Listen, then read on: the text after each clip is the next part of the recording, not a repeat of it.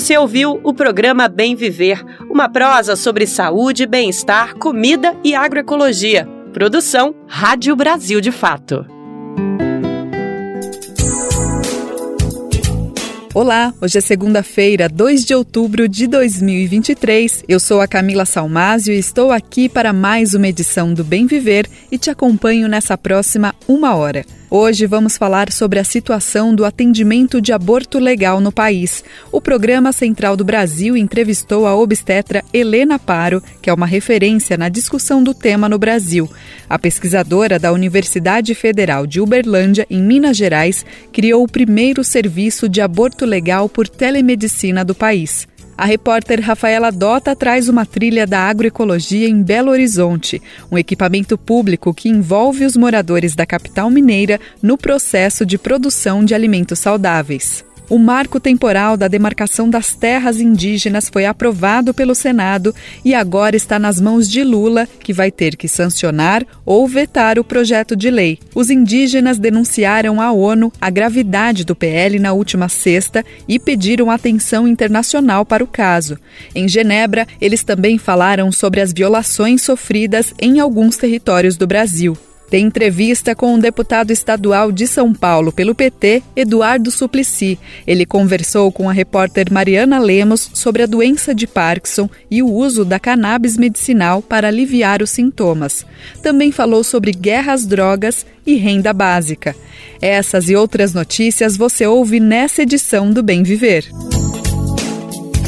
Mas antes da gente falar sobre essas notícias, eu quero lembrar você o horário do nosso programa, sempre de segunda a sexta a partir das 11 horas da manhã pela rádio e também nas principais plataformas de podcast, no site do Brasil de Fato na aba Rádio e através das nossas rádios parceiras.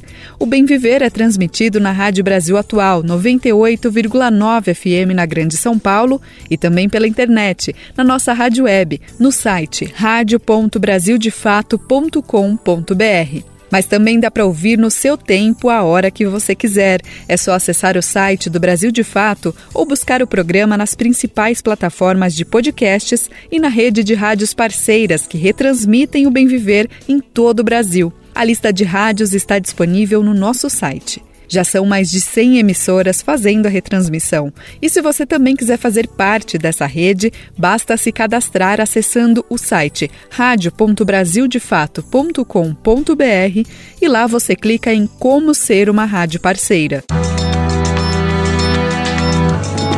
Brasil de Fato 20 anos. Apoie e lute.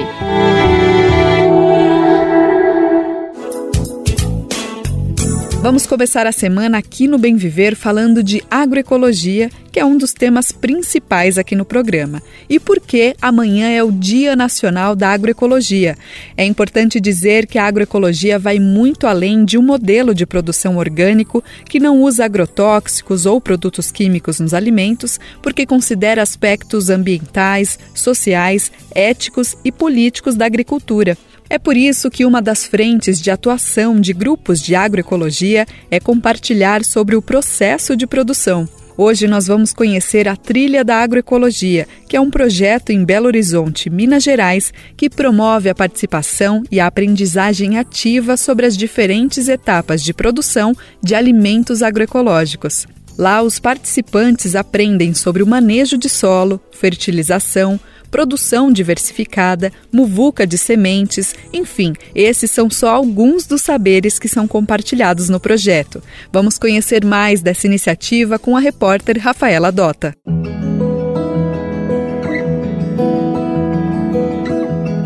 Momento agroecológico.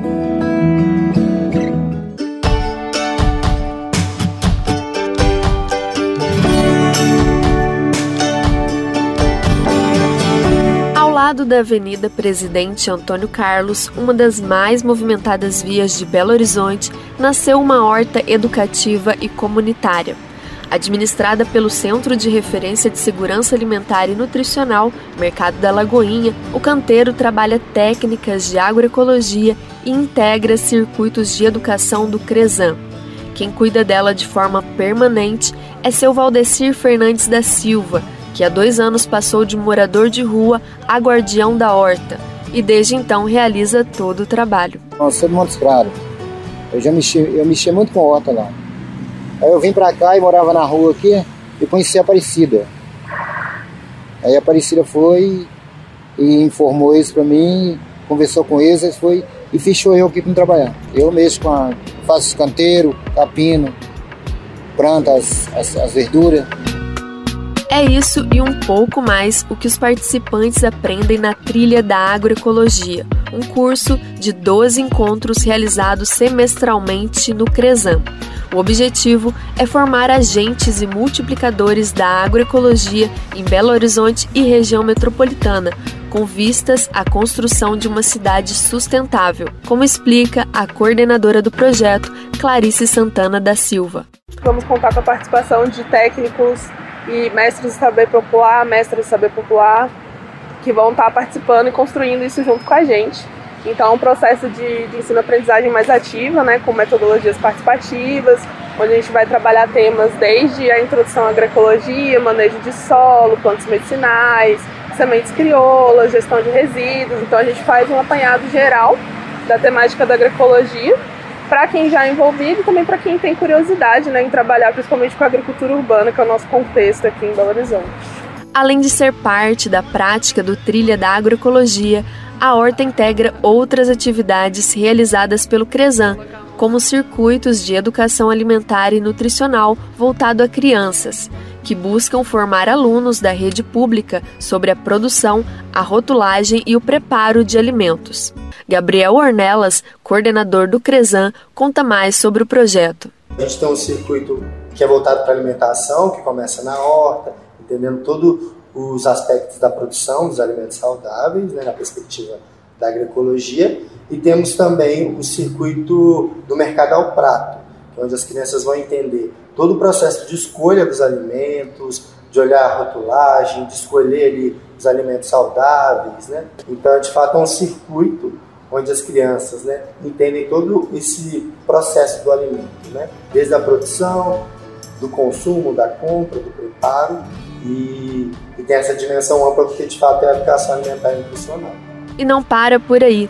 O Mercado da Lagoinha é um dos polos de cultura e tradição de Belo Horizonte Inaugurado em 1949, ele surgiu como um centro de comercialização de produtos agrícolas, mas logo se tornou referência na cidade.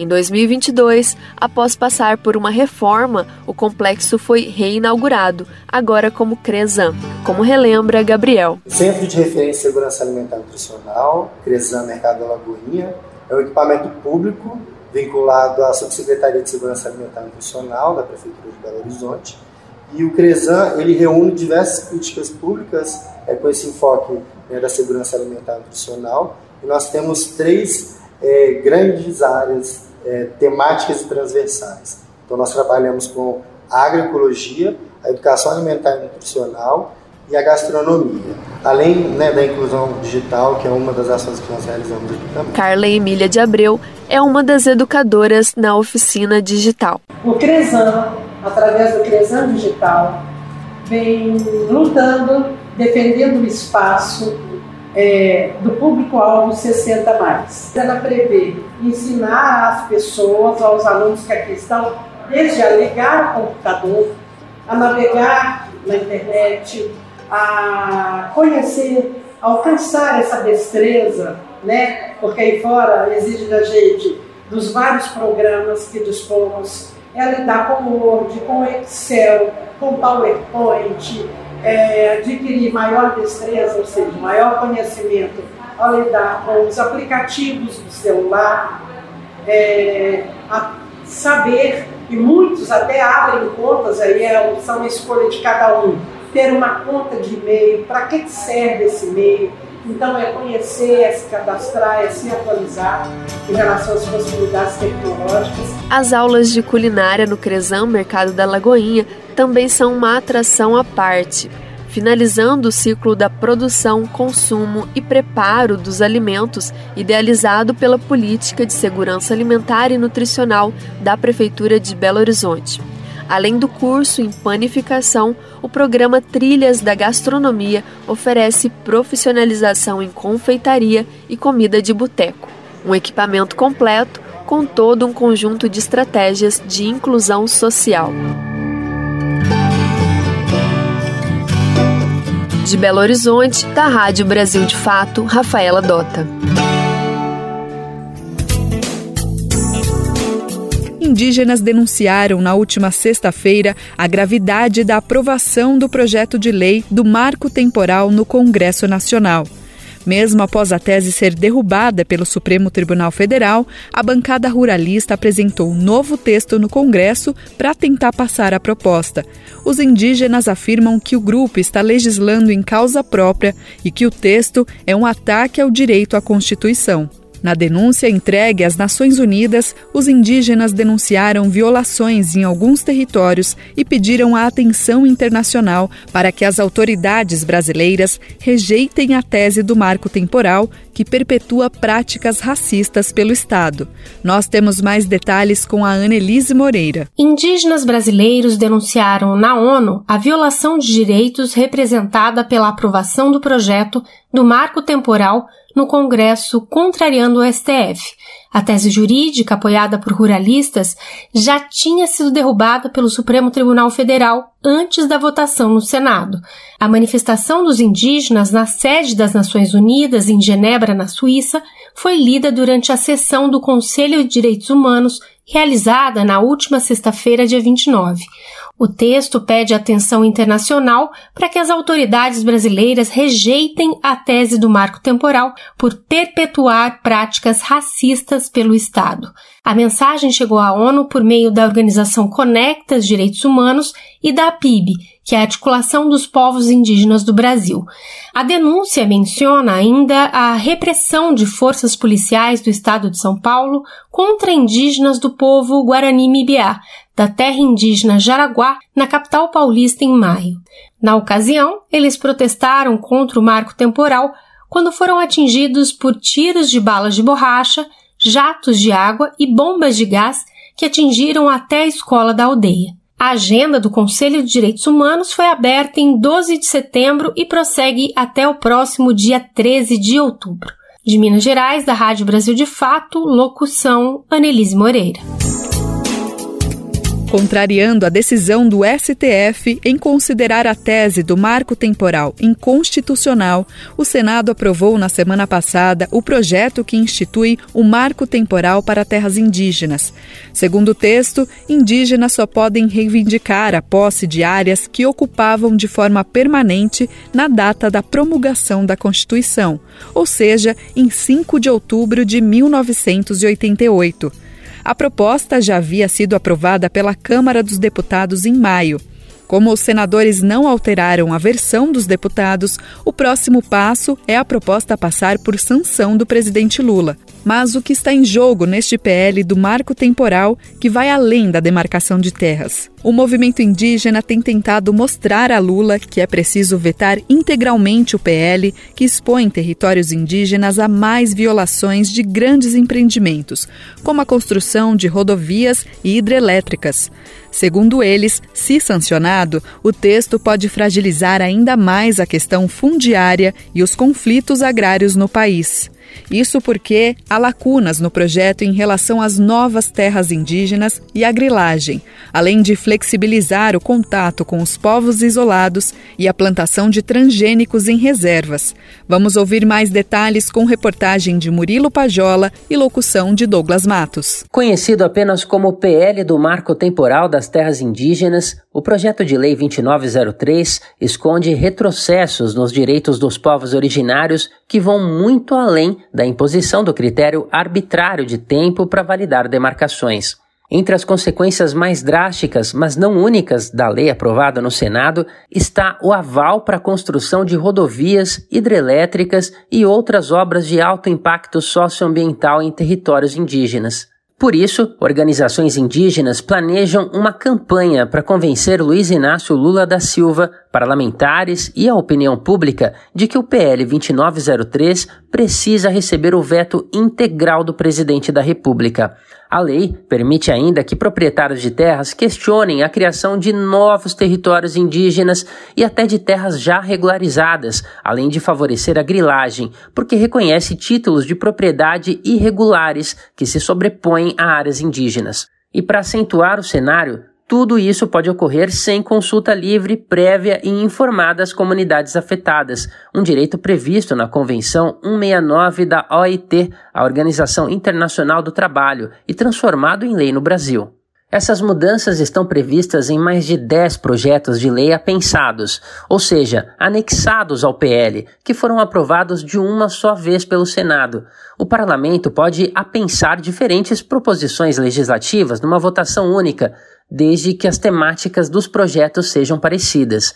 Nesse caso, a semelhança é que todos retiram direitos dos povos indígenas, alguns assegurados nas constituições brasileiras há praticamente um século.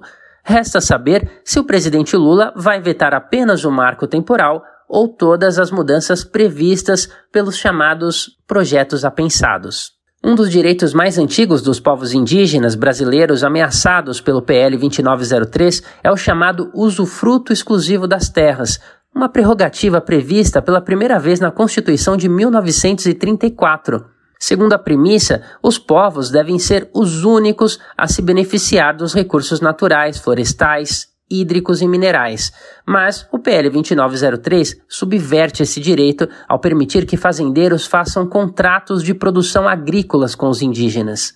No mesmo dia da aprovação do PL 2903, o líder do governo no Congresso, Randolph Rodrigues, que está sem partido, declarou que a lei será vetada por Lula por contrariar a Constituição e o STF, o Supremo Tribunal Federal, que já declarou a inconstitucionalidade do marco temporal no dia 21 de setembro.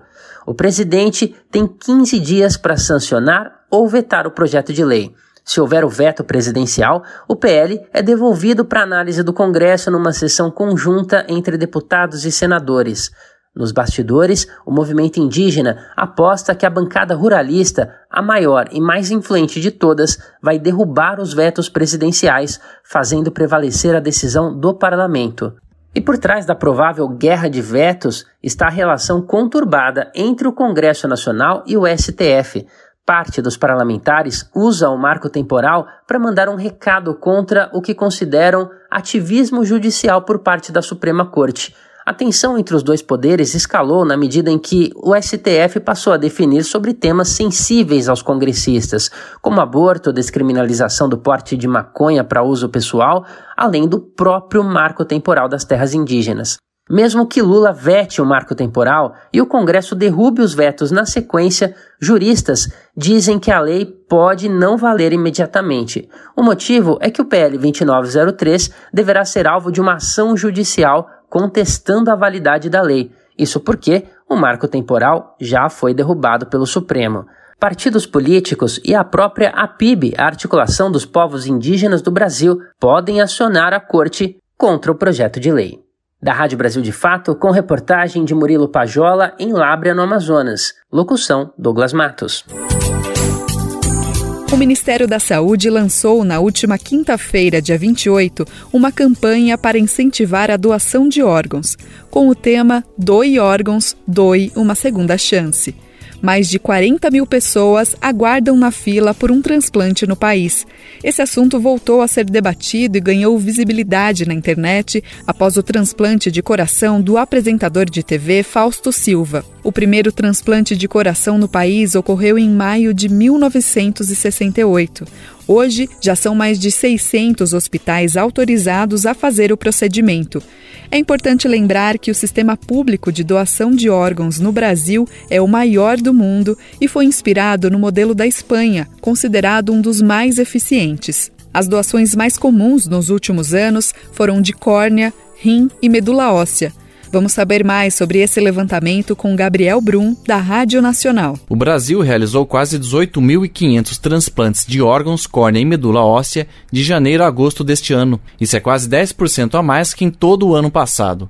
O Ministério da Saúde divulgou os novos dados nesta quinta-feira em um evento da campanha sobre o tema. Liege Galtério contou sua história na cerimônia. Ela recebeu um pulmão em 2011 e teve a vida transformada. Até virou atleta campeã mundial.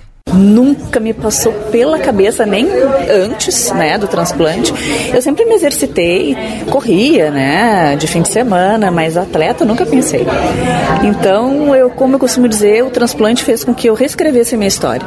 Através de uma doação de órgãos, eu pude ser uma pessoa diferente. A ministra da Saúde, Nízia Trindade, comemorou 64 novos serviços de transplantes que foram autorizados neste ano e o número de doadores efetivos no primeiro semestre. Batemos um outro recorde, não só no credenciamento de serviços, mas um, é um recorde histórico de doadores no primeiro semestre de 2023. Vamos ver como vai ficar agora no segundo semestre.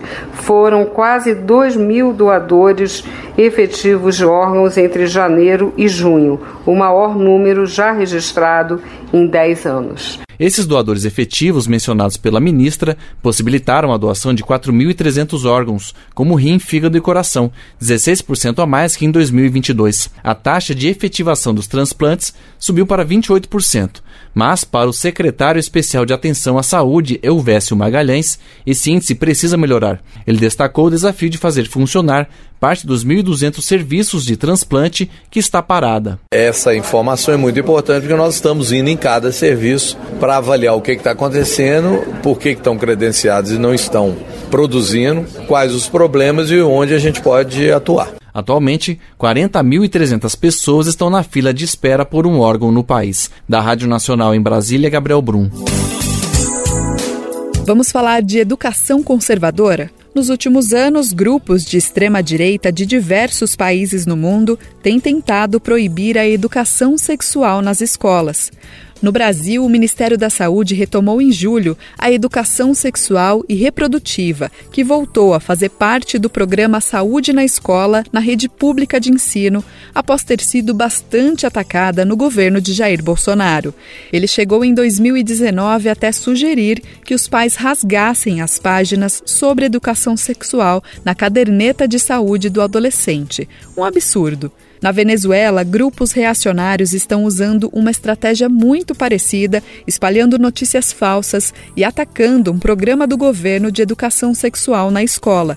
Segundo as pesquisadoras ouvidas pelo Brasil de Fato, a educação sexual pode contribuir para a prevenção de abusos e gravidez na adolescência, dois grandes problemas de saúde pública atualmente, inclusive. Quem traz informações sobre a discussão no tema na Venezuela é o repórter Lucas Stanislau, de Caracas. Grupos conservadores na Venezuela decidiram iniciar uma campanha contra a educação sexual nas escolas do país. As entidades, que se autodenominam defensoras da família, fazem apelos religiosos e adotam um discurso discriminatório e ofensivo contra minorias.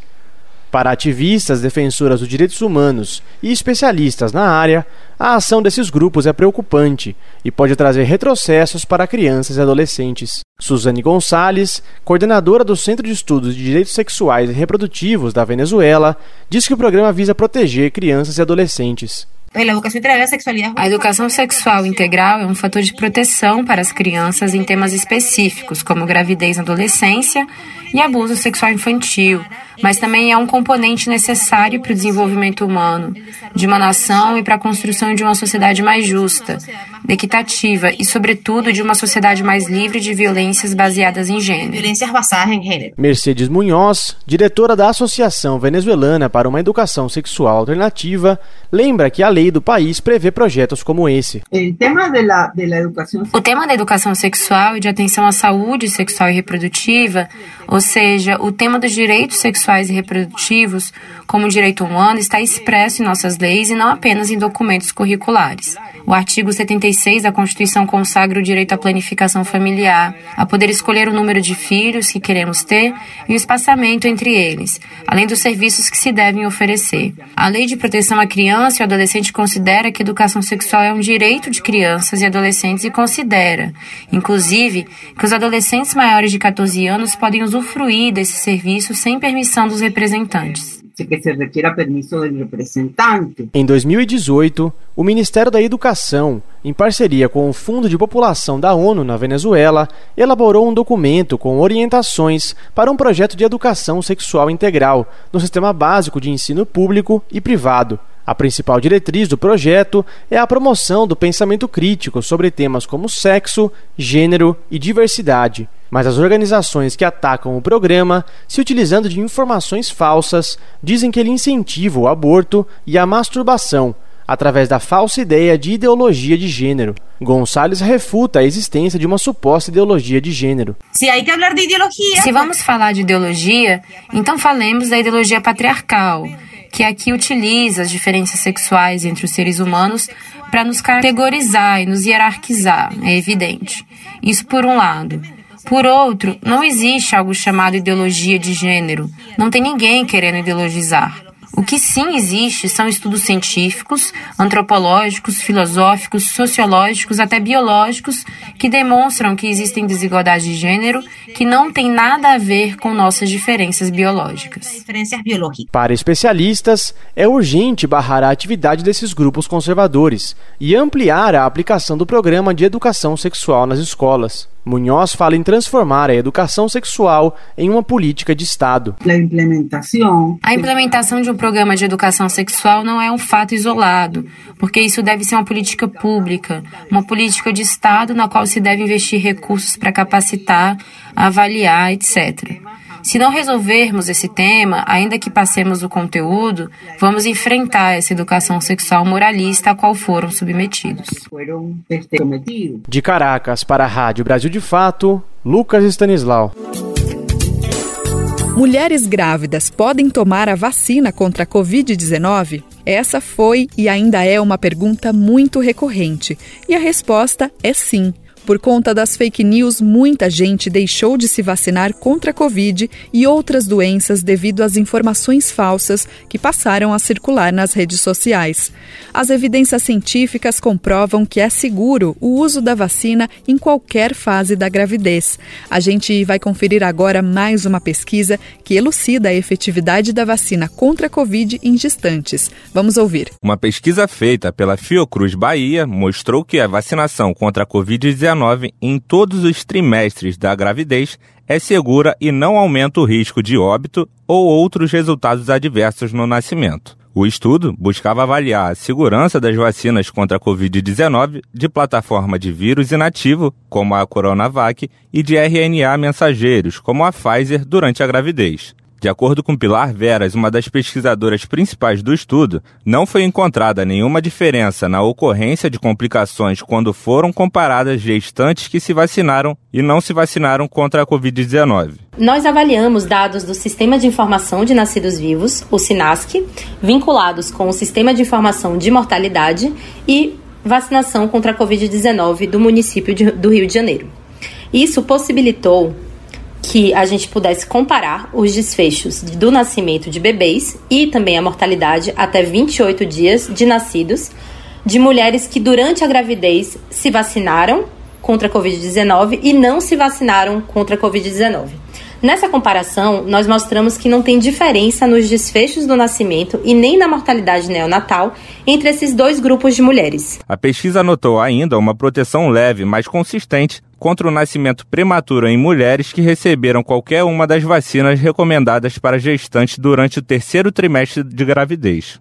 O nosso estudo traz evidências que a vacinação de mulheres com a Coronavac e Pfizer, as duas vacinas aprovadas para uso no Brasil, em qualquer trimestre da gestação não induz risco de prematuridade, baixo peso, baixo APGAR para o bebê e também mortalidade neonatal. O estudo usou como recorte a população da cidade do Rio de Janeiro, que teve cerca de 17 mil nascidos vivos únicos, concebidos entre 15 de maio e 23 de outubro de 2021. Os bancos de dados oficiais do Ministério da Saúde também foram utilizados para ajudar no resultado da pesquisa. Com supervisão de Tamara Freire, da Rádio Nacional no Rio de Janeiro, e Yuri Miltesteiner. Agora, uma informação importante para a população em geral. Dados divulgados na semana passada pela Fiocruz apontam que o número de internações de Covid-19 vem crescendo nas últimas semanas nos estados de São Paulo e do Rio de Janeiro, principalmente entre idosos. Segundo o levantamento, 44,2% dos casos de internação de síndrome respiratória aguda grave em um mês são referentes à Covid. Já as mortes decorrentes de infecções por Covid representam 77,5% dos óbitos ligados a essa síndrome, o que nos mostra que a doença ainda é preocupante. Então é muito importante manter a vacinação em dia, porque esses são dois dos estados mais populosos do país. E ao se cuidar, você não está cuidando só de você e da sua família, mas de todos à sua volta, evitando que doenças infecciosas se proliferem por aí. Então, o nosso apelo: vacine-se.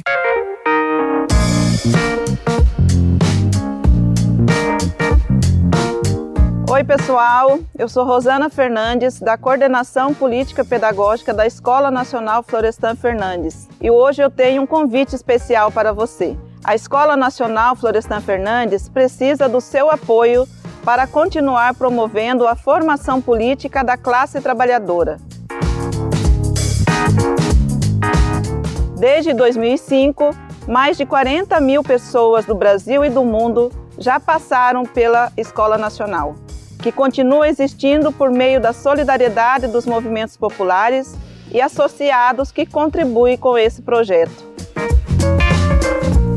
Conheça o trabalho e seja um amigo da Escola Nacional Florestan Fernandes.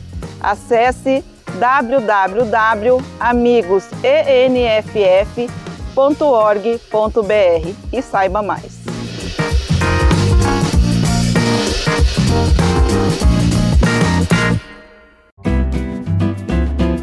Você está ouvindo o programa Bem Viver, uma prosa sobre saúde, bem-estar, comida e agroecologia.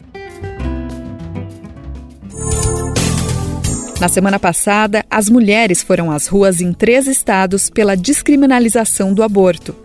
A legalização do aborto no Brasil é um debate polêmico, mas importante porque é uma questão de justiça social e reprodutiva e também de saúde pública. E apesar do aborto legal ser permitido em três situações específicas, de gravidez em decorrência de estupro, feto com anencefalia ou quando a mãe corre risco de vida, o atendimento ainda está longe de ser amplo e efetivo na rede pública de saúde. A jornalista Luane Belli, apresentadora do programa Central do Brasil, entrevistou a obstetra Helena Paro, que é uma referência na discussão do aborto legal no país. A pesquisadora professora da Universidade Federal de Uberlândia, em Minas Gerais, criou o primeiro serviço de aborto legal por telemedicina do país. O atendimento é pioneiro e auxilia mulheres e meninas vítimas de violência sexual. Segundo Paro, o Estado brasileiro tem uma dívida histórica pelas mortes em decorrência ao aborto clandestino por conta de uma lei que não segue as recomendações da Organização Mundial da Saúde. Para a pesquisadora, o aborto não deveria ser discutido criminalmente, e sim nas políticas de saúde pública. Vamos ouvir. E hoje é dia latino-americano e caribenho de luta pela descriminalização do aborto. Movimentos de mulheres convocaram manifestações em diversas cidades brasileiras para reivindicar acesso ao aborto legal e seguro. Para falar sobre o assunto, converso agora com Helena Paro, médica ginecologista e obstetra. Oi, Helena, prazer ter você aqui com a gente hoje. Boa tarde, Luana. Prazer é todo meu. Obrigada pelo convite. Vamos lá, Helena. Dados da última pesquisa nacional de aborto revelam que uma a cada sete mulheres de até 40 anos já fez aborto no Brasil. Pela sua grande experiência, né, como um nome aí da justiça reprodutiva no nosso país, quem são essas mulheres e por que um evento tão comum na nossa vida reprodutiva é tão estigmatizado? Essas mulheres são as mulheres brasileiras da nossa convivência. Elas são mulheres casadas, solteiras, com religião, das diversas religiões do país é, e dos diversos segmentos é, sociais é, da, no, da, nossa sociedade, né, do nosso país. Então, a mulher que aborta é a mulher brasileira comum. Né? E se a gente conhece um, pelo menos sete mulheres até 40 anos de idade no nosso, é, no nosso convívio, a gente conhece uma pessoa que já fez um aborto. Então, ela é nossa mãe, nossa irmã, nossa prima, nossa tia, nossa amiga. Né? E aí a questão da criminalização do aborto é a pergunta que a gente se faz é essa mulher ela merece ser presa ou morta por recorrer a, a, a recursos inseguros, né, a, a, métodos inseguros para o aborto. É, ela merece ser presa ou morta por recorrer a um, a um cuidado em saúde que é tão comum na vida reprodutiva das mulheres? É essa a pergunta que a gente se faz hoje, no dia 28 de setembro, Luana. Pois é, e no Brasil, mesmo quem recorre ao aborto legal encontra barreiras para acessar os serviços. Você sabe bem disso, né, Helena? Como proteger o direito das mulheres que precisam dessa assistência? A própria criminalização do aborto, ela contribui para essa barreira de acesso, né? Hoje a gente tem uma média anual de abortos legais, ou seja, aborto por, por questões de gravidez em decorrência de estupro, por anencefalia fetal ou por risco à vida da mulher, em torno de mil procedimentos ao ano. Ao passo passo que só é, a estimativa de número de gravidezes decorrentes do número de quase 800 mil estupros que a gente tem de estimativas por ano no nosso país, que são, é, a gente pode colocar aí que nessa conta 40 mil dessas mulheres podem apresentar uma gravidez em decorrência dessa violência sexual, mais 20 mil crianças menores do que 14 anos que dão à luz todos os anos, todo ano no nosso país, a gente tem aí um déficit gigantesco, só se a gente está falando dos permissivos legais do aborto, né? É, nesses permissivos que atualmente é, são realidade para o nosso país.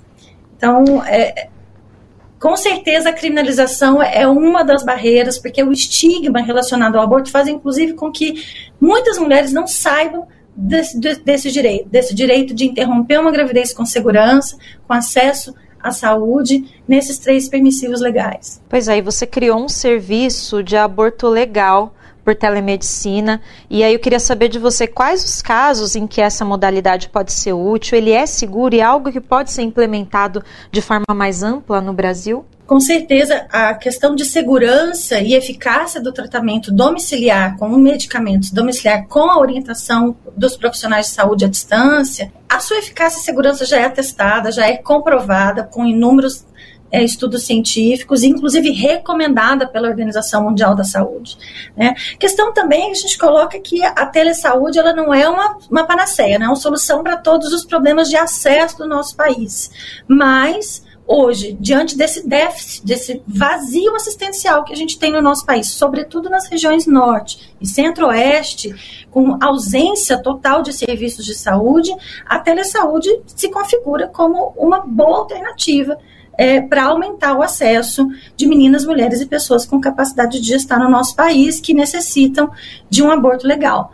É, mas também a gente tem que levar em consideração que é, 20% da nossa população não tem acesso à internet. Então, uma boa solução que a gente consegue, inclusive conseguiu e tem conseguido comprovar na realidade brasileira, da segurança, da eficácia, da satisfação com o tratamento, né, domiciliar, com a orientação à distância, com os meios de, te de tecnologia de comunicação, é, também é colocar a medicação abortiva, o misoprostol, que é um medicamento muito seguro e essencial, colocado como essencial na lista de medicamentos essenciais da OMS e também do Ministério da Saúde, dentro das unidades básicas de saúde da família.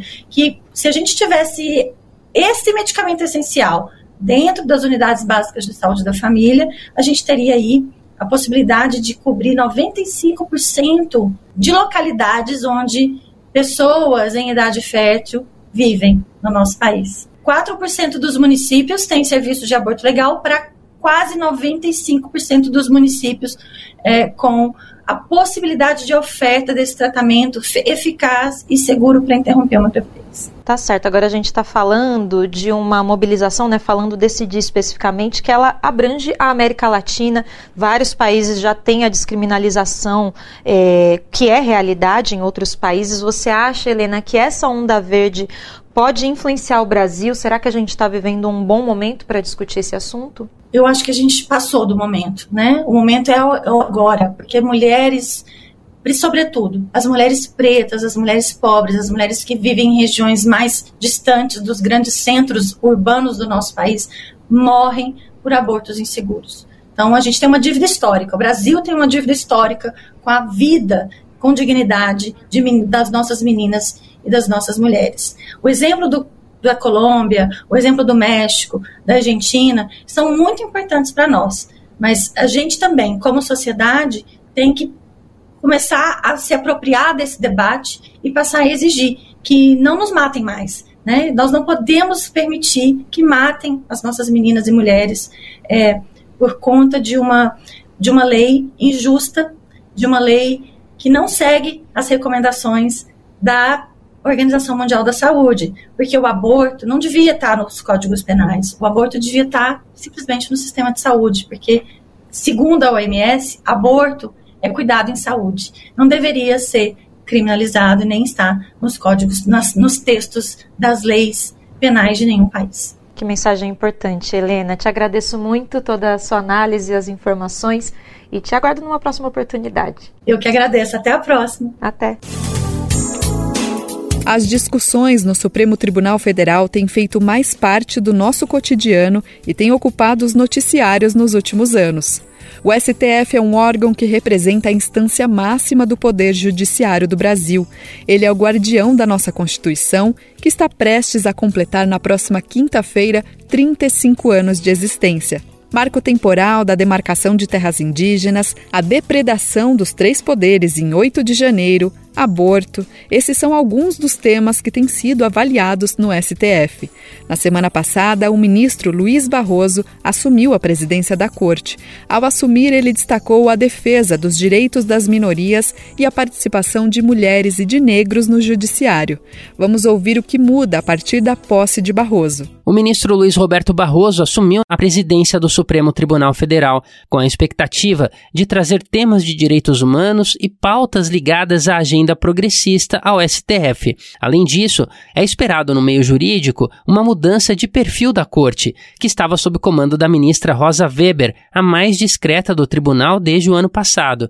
Diferente de Rosa, que é avessa a entrevistas e por vezes não externava as posições nem mesmo para os integrantes do seu próprio gabinete, Barroso se notabilizou por ter um perfil midiático e disposto a participar de debates e eventos públicos de diferentes tipos com empresários e outras autoridades do Brasil e do exterior. Em um dos mais recentes, em julho deste ano, por exemplo, ele chegou a afirmar que, abre aspas, nós derrotamos o bolsonarismo, fecha aspas, durante a abertura do Congresso da União Nacional dos Estudantes. A fala repercutiu mal no momento em que estão para ser julgados pelo Supremo vários processos envolvendo o ex-presidente Bolsonaro, e o ministro chegou a telefonar para o presidente do Senado, Rodrigo Pacheco, do PSD, para se desculpar e divulgou uma nota oficial depois se explicando. Em outra ocasião, ele chegou a responder um manifestante bolsonarista que o abordou na rua, numa viagem para Nova York, e disse, abre aspas, perdeu o mané, não a mola, fecha aspas, palavras direcionadas ao manifestante que o seguia. Nascido no município de Vassouras, no Rio de Janeiro, no dia 11 de março de 1958, Barroso já tinha uma carreira consolidada como um dos maiores advogados constitucionalistas do país, quando foi indicado para a corte pela presidenta Dilma Rousseff em 2013. Ele é considerado uma das principais referências da chamada principiologia constitucional no país, que é uma corrente do direito que considera que alguns princípios podem ter um peso maior do que o que está escrito na lei e a expectativa. Além disso, ele também é defensor de uma corrente que é favorável a uma maior participação de atores sociais nos julgamentos de grandes causas da corte, por meio de audiências públicas e abertura de espaço para manifestações chamadas de amicus curiae, ou seja, amigos da corte, que se manifestam em julgamentos de casos de grande repercussão. A expectativa é que a gestão do ministro também traga mudanças na forma de julgamentos da Suprema Corte.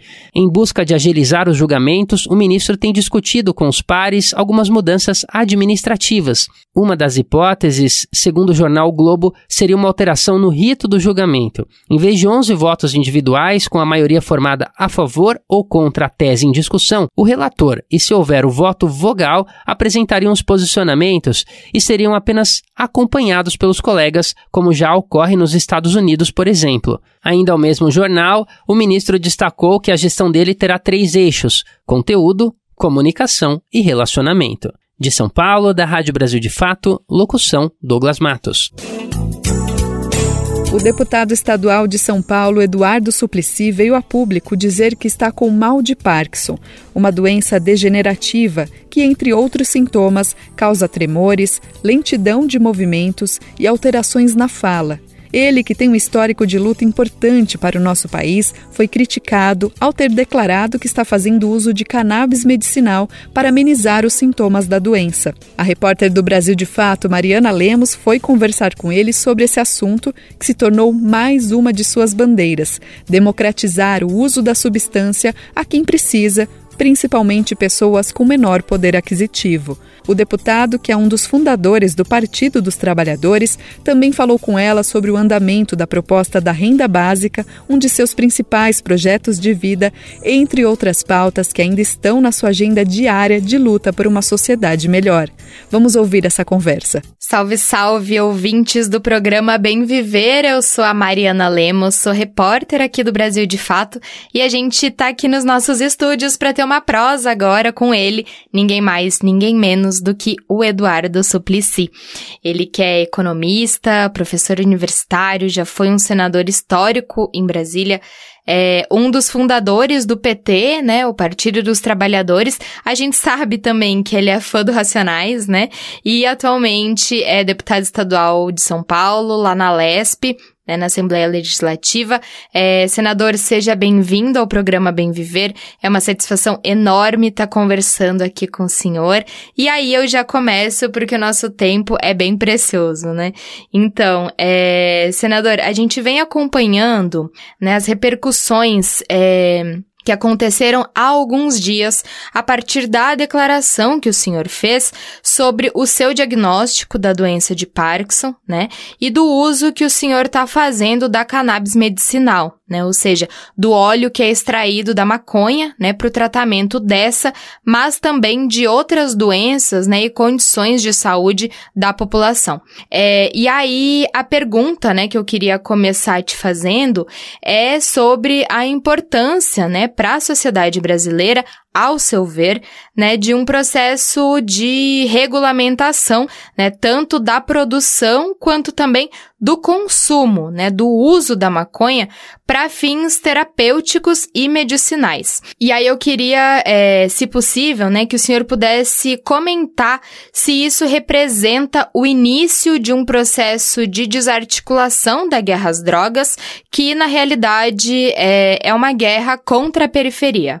Olha, eu considero muito importante o, os avanços que têm se realizado com pesquisas seriamente efetuadas por inúmeros médicos, autoridades sanitárias, inclusive com o acompanhamento da Anvisa, e também feito pelas associações terapêuticas como a Flor da Vida, que existe em Franca e existem diversas outras pelo Brasil, e onde houve a autorização pela Justiça para que possa haver experiências que uh, avalio sejam muito relevantes e, e, que inclusive possam as universidades, seja a Unifesp, a Unicamp, a USP e outras, nos mais diversos estados, estarem cooperando com essas entidades para se verificar quais são os efeitos efetivos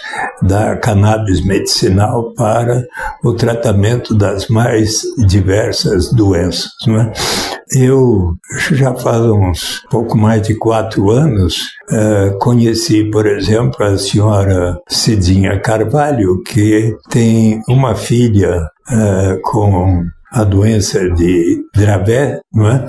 e que sofria muito desde, uh, por exemplo, dos 5 até os 11 meses, coisa assim, ela teve mais de 600, 600 crises, mas quando chegou aos 10 anos de idade, passou a fazer um, um tratamento com a cannabis e e, e, atualmente ela é a primeira mãe no estado de São Paulo com autorização na justiça para plantar a cannabis na sua casa e prover, digamos, as gotas de cannabis, seja para sua filha, seja para outras pessoas.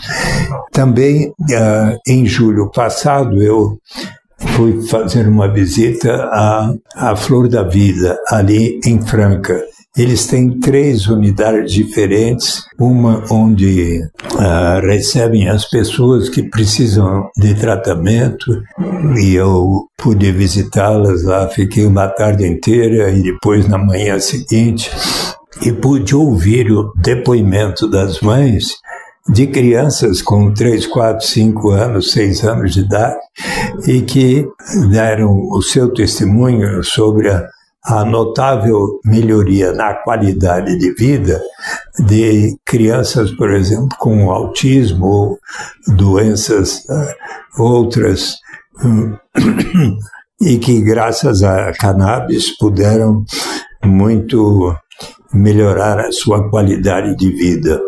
E eu próprio, ah, tendo conhecimento melhor de todas essas possibilidades, né, também eh, me submeti ao tratamento do Dr. Uh, Francis Ney Nascimento, que inclusive é um, um, dos principais diretores da UNILA, Universidade Latino-Americana, e também tenho estado com a doutora Luana Oliveira, que tem receitado para mim os remédios em quantidade módicas de, por exemplo, atualmente eu estou tomando uh, cinco gotas de manhã, cinco gotas de tarde, oito gotas à noite, porque há, há cerca de Uh, ao final do ano passado, comecei a sentir, por exemplo, uma dor muscular na perna e uma certa, um certo tremor uh, de dedos na minha mão, e agora as coisas estão melhores. E a dor na perna sumiu e a, o, o tremor nas mãos também diminuiu. E então eu avalio que esses médicos e a minha médica estão uh, agindo com muita seriedade de propósitos e, e eu espero poder estar bem de saúde por muito tempo, inclusive para uh, poder ver realizado como que o, um, um, dos principais objetivos de minha vida, que é a ver a implantação da renda básica incondicional para todas as pessoas no Brasil, suficientes para atender às necessidades vitais de cada pessoa, de cada ser humano. Senador, eu te prometo que a gente já já vai falar sobre a renda básica, mas ainda sobre essa primeira questão, é, queria te perguntar: o senhor diria então que a regulamentação do uso terapêutico da cannabis medicinal é, diz respeito a uma maior qualidade de vida para a população brasileira? Sem dúvida, e é, ainda Nesta semana, na última terça-feira, houve uma audiência pública na Câmara dos Deputados, presidida pela deputada Talíria Petrone, com uma presença muito grande de associações, de especialistas, de pessoas, inclusive, que esperam, e ali, no final, foi ah, aprovado um, um documento que foi encaminhado ao presidente Arthur Lira, da Câmara dos Deputados, para que ele logo coloque em apreciação e votação o PL 399, que foi objeto de um recurso da bancada conservadora e ficou parado por um bom tempo, mas acredito que agora, com toda esta movimentação, este projeto poderá ser apreciado, aprovado e encaminhado ao Senado, onde poderá ser ainda mais aperfeiçoado. E lá no Senado Federal há também um projeto do senador Paulo Paim para também facilitar mais uh, as pesquisas e a utilização da cannabis para fins medicinais. E, senador, qual que é a importância né, desse passo né, da descriminalização é, para um processo, querendo ou não, de desarticulação né, da guerra às drogas? Na visão do senhor, isso está associado? Olha, eu, eu acho que é muito importante que nós tenhamos o conhecimento uh, muito claro de como a cannabis medicinal pode melhorar muito a qualidade de vida das pessoas, não é? E avalio que essa questão de guerra às drogas precisa ser me melhor uh, identificada e, e aceita pela população. Bom, e aí agora a gente vai partir para a renda básica, tá? É, na visão do senhor, queria te perguntar: quais os principais desafios que estão colocados para que, ainda nesse governo do presidente Lula, a gente já possa ter a implementação da renda básica, é, que já é uma lei? Então, eu estou sugerindo ao governo do presidente Lula, aos ministros eh, Fernando Haddad, eh, Wellington Dias, Simone Tebet, Silvio de Almeida, que, que venham a formar o Alexandre Padilha, que venham a formar um grupo de trabalho para estudar quais são as etapas em direção à universalização da renda básica de cidadania. É, a Lei 14.601, de 19 de julho passado, assinada pelo presidente Lula e por estes ministros, uh, diz que Auxílio Brasil foi extinto. É reinstituído o programa Bolsa Família. E está definido que o programa Bolsa Família constitui uma etapa gradual a implementação da universalização da renda básica de cidadania. Então, é o reconhecimento de que nós precisamos sim colocar em prática o que foi a Lei 10.835 de 2004, que institui por etapas, a critério do Poder Executivo, começando pelos mais necessitados, até que todos venhamos a receber a renda básica até os que temos mais, sim, os que temos mais contribuiremos para que nós próprios e todos os demais venham a receber. E aí, com todas as vantagens de eliminarmos todo e qualquer burocracia envolvida em ter que saber quanto cada um ganha, e é do ponto de vista da dignidade, da liberdade dos seres humanos que nós vamos obter as maiores vantagens. Uh, e eu tenho a, a convicção de que o presidente Lula poderá efetivar este objetivo e, inclusive, com a cooperação deste grupo de trabalho, eu estou sugerindo que, inclusive, o ex-candidato a presidente, ex-governador do Ceará, ex-ministro da Fazenda e da Integração Nacional do, do governo do presidente Lula, uh, Círio Gomes, venha venha a ser parte, eu convidei para ser parte deste grupo, grupo de trabalho e ele aceitou tal sugestão. Senador Suplicy, é, eu te agradeço imensamente a participação aqui no nosso programa Bem Viver. Quando precisar mais conversar comigo, pode me chamar, né? Bom, então, pessoal aí que nos escuta de cada rincão, de cada região desse Brasil, essa foi a nossa entrevista com o deputado estadual de São Paulo, o senhor Eduardo Suplicy, que conversou rapidamente aqui conosco sobre a importância da regulamentação do uso terapêutico e medicinal da maconha e também sobre a importância da gente ter no Brasil a implementação da lei que visa a renda básica universal para todas e para todos os brasileiros. De São Paulo, da Rádio Brasil de Fato, Mariana Lemos. Chegamos ao fim de mais um Bem Viver. Muito obrigada pela sua companhia. A gente se fala e se ouve de novo amanhã, a partir das 11 horas da manhã. E lembrando que você pode nos ouvir na Rádio Brasil Atual, 98,9 FM na Grande São Paulo ou pelo site radio.brasildefato.com.br. O programa, que vai ao ar em diversas rádios pelo país, tem a lista completa de emissoras que retransmitem o Bem Viver no nosso site, na matéria de divulgação diária do programa. E também aproveitamos para agradecer esses veículos por estarem com a gente. O Bem Viver também está disponível como podcast no Spotify, Deezer, iTunes e Google Podcasts. Este programa teve a minha apresentação Camila Salmásio e o roteiro de Annelise Moreira. Edição e produção de Daniel Lamir, Douglas Matos e Lucas Weber.